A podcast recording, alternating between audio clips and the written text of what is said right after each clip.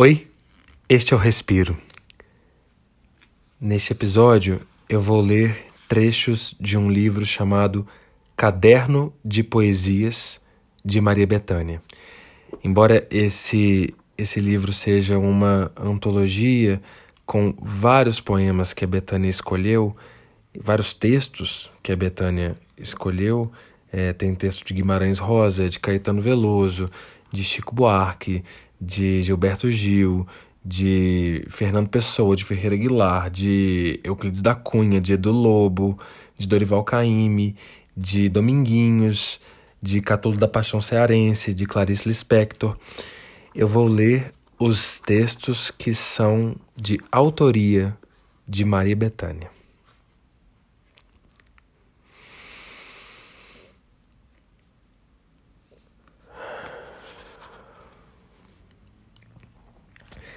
A convite da UFMG, criei essa leitura. Escolhi textos que ao longo da minha vida tenho dito em meus espetáculos de cantora. Alguns de vocês já me viram em cena, onde ouso e gosto de me expressar também através da palavra falada. Gosto de emprestar minha vida e minha voz às histórias, aos personagens que os autores nos revelam. Sei que ler Ouvir, dizer poesia hoje, nesse tempo de tanto desapego, tanta correria, é uma tarefa difícil. É como provocar o mundo, ofender o mundo. Vivemos como se não coubesse mais o silêncio, as delicadezas, mas ainda cabem, e isso me comove e me trai. Aceitei fazer essa leitura porque foi criada para casas de ensino. Acho a ideia de levar expressões artísticas para dentro de uma sala de aula preciosa e linda. Fiz em vários lugares, sempre recebendo escolas com seus professores e alunos ou indo até eles, o que para mim é uma alegria, uma honra. Fiz na casa Fernando Pessoa, em Portugal. Eu li poesia na casa do meu poeta, poeta da minha vida, fonte para minha sede, poeta que sustenta a minha respiração o ritmo desassossegado do meu coração.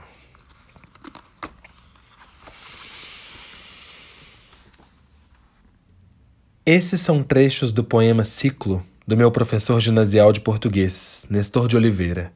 Em suas aulas, além de didática, aprendia-se a ouvir, ler e dizer poesia. Caetano Veloso, também seu aluno, musicou esses versos. Isso acontecia numa escola pública no recôncavo baiano. Eu falo sobre isso só para lembrar que é possível sim uma boa e plena educação nas escolas públicas brasileiras.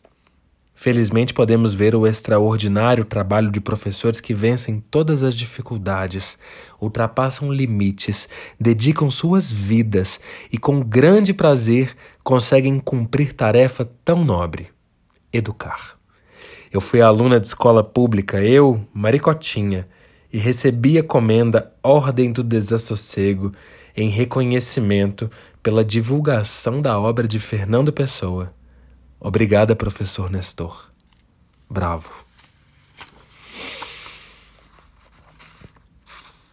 Este texto é dos anos 1970, 1980. Nessa época, apesar da ditadura militar, do exílio, das censuras, havia o prazer de compartilhar o que nos comovesse. Não pensávamos em reconhecimentos, valores, temores, rigores, nada. Apenas o desejo e o prazer de compartilhar, como agora. Bahia, primeiro porto de navios negreiros. Será? Bahia ou Pernambuco? Há uma grande discussão, teses discordantes. Muito assunto para pesquisar, debater, concluir. Assuntos para estudiosos. Quando chegarem a uma conclusão, me ensinem. Seja como for, onde for. O poeta baiano, o grande jovem Castro Alves, foi quem melhor traduziu nossa indignação. Gosto de pensar no Brasil de brasileiros extraordinários.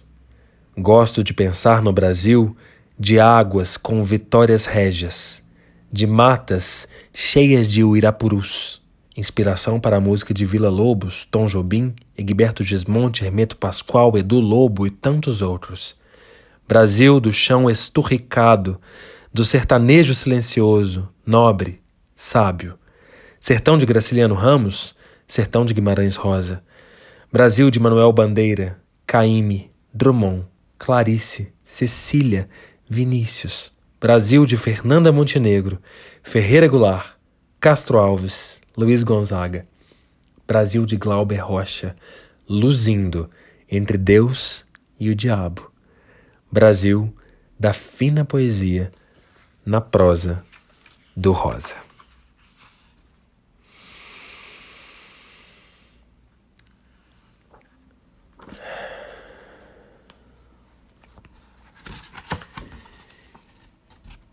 Esse livro da Maria Bethânia, ele faz parte, na verdade, de um projeto que a Bethânia participou, um projeto chamado Sentimento do Mundo, que foi criado pela Universidade Federal de Minas Gerais em 2007 para articular ideias, arte e cultura no espaço universitário. E aí, especialmente para esse projeto, a Betânia criou e apresentou um espetáculo que chamava-se Leitura de Textos e Poemas Reunidos. É, e daí desse espetáculo saiu esse livro, que é uma obra de arte, é uma explosão de poesia brasileira. Eu propositalmente omiti aqui as poesias que ela que ela recita e me concentrei nos textos que são dela, que nascem para que ela explique um pouco a relação dela com com essa poesia, com esses textos brasileiros. E eu queria concluir com um, um textinho aqui da Heloísa Maria Murgel Starling, que é uma das idealizadoras desse projeto, uma historiadora maravilhosa que existe no UFMG. E aí eu vou ler esse trecho aqui então da, da Heloísa. Ela diz assim: Ninguém duvida da importância de Maria Bethânia para a cultura brasileira. Não é preciso insistir nisso. Seu canto é inconfundível. Ela não tem sucessoras nem antecessoras. Na verdade, eu errei o gênero aqui, me desculpa. Ela não tem sucessores nem antecessores. Não se filia a nenhum estilo, corrente estética ou movimento musical. Se repararmos no que ela faz, reconfigurando o espaço da cultura e expondo o Brasil à compreensão de si mesmo, o efeito é também sem igual, e sobre isso se podem escrever inúmeras histórias. Este livro conta uma dessas histórias de como Betânia construiu uma forma característica de escrita que está ancorada nos diferentes territórios que formam a tradição letrada, tradição escrita, tradição do livro e tradição oral da poesia cantada no país. E de que modo ela soube recorrer a essa escrita para elaborar uma visada própria sobre o Brasil e sobre os dilemas, os limites e as possibilidades da formação social brasileira. É isso. Até o próximo respiro.